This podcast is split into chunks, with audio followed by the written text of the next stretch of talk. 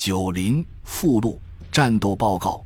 一份战斗报告应在开头处指出战场的位置和部队的部署，然后是个别部队的实力以及指挥的整体状态。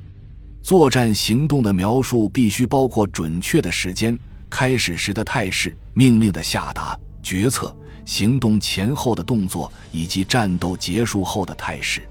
此外，报告还应总结行动过程受到的主要影响。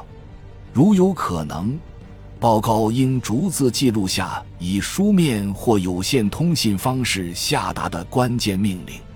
另外，战斗报告还应记录下不太重要的命令和口头命令，并标明传送或接收的时间和地点。文件传送或接收消息及其他信息时，战斗报告中的记录方式与命令相同。战斗报告应记录关于命令和消息传递方法及手段的准确信息。战斗报告中的所有命令和信息应按时间顺序附加在另一页，这样便可向右展开，以便阅读。战斗报告的补充内容包括己方后续意图指示、对敌军的行动及其后续意图的评估、关于敌部队及其损失的信息。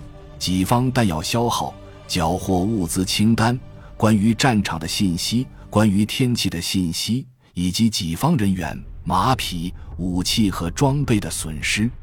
此外，报告中附加的带有标注的地图、略图、简单的地形示意图都有助于报告的明确性。战斗报告结尾处应附上报告者的签名、军衔和所属部队。次要行动的战斗报告可记录在一张标准电报纸上。感谢您的收听，本集已经播讲完毕。喜欢请订阅专辑，关注主播主页，更多精彩内容等着你。